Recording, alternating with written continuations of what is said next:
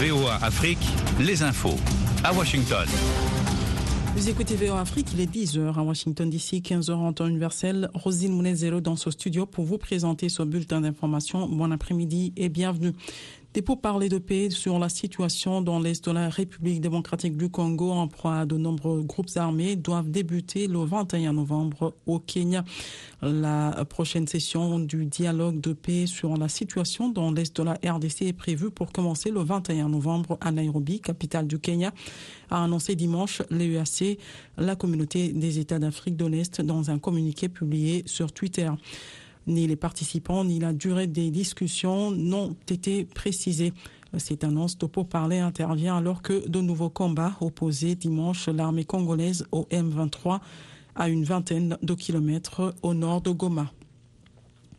Le président ghanéen Nana Akufo-Addo a annoncé lundi le limogeage du secrétaire d'État aux finances visé par des accusations de corruption dans un documentaire sur l'exploitation illégale d'or réalisé par le célèbre journaliste d'investigation Anas Aremeyaw Anas qui a fait éclater par le passé plusieurs scandales de corruption, notamment dans le football ou la justice.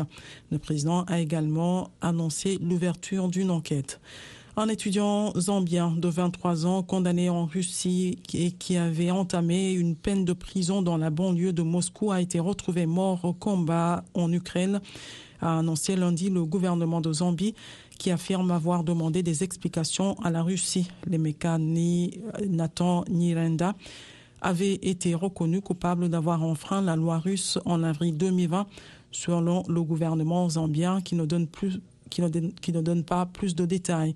L'étudiant en ingénierie nucléaire à l'Institut d'ingénierie physique de Moscou avait été condamné à 9 ans et 6 mois d'emprisonnement.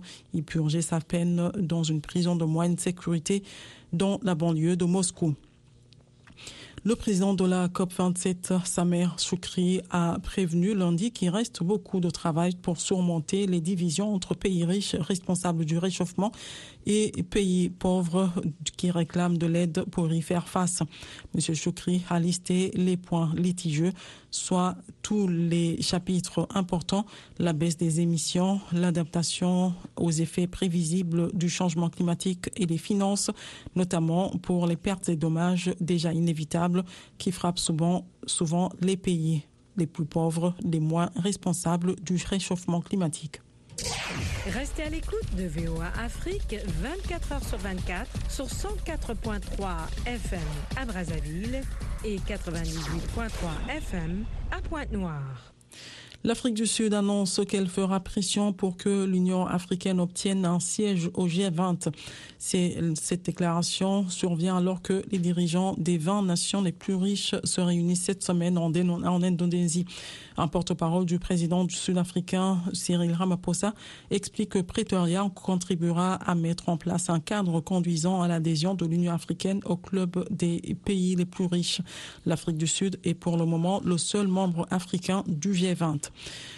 Le président américain Joe Biden et son homologue chinois Xi Jinping se sont retrouvés lundi pour un face-à-face très attendu, grâce auquel le président Biden a dit à son homologue chinois espérer pouvoir éviter un conflit entre Pékin et Washington.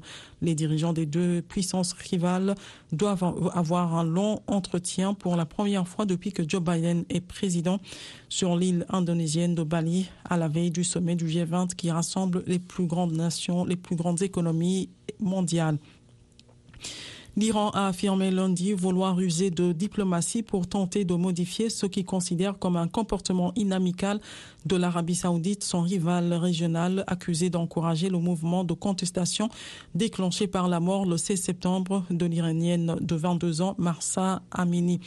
Notre pays ne cherche pas de conflit dans la région et adhère à la voie des négociations avec l'Arabie saoudite, a dit le porte-parole des affaires étrangères à Téhéran, Nasser Kanani. Des dizaines de personnes, principalement des manifestants, mais aussi des membres des forces de sécurité, ont été tués depuis le début de la contestation, selon les autorités.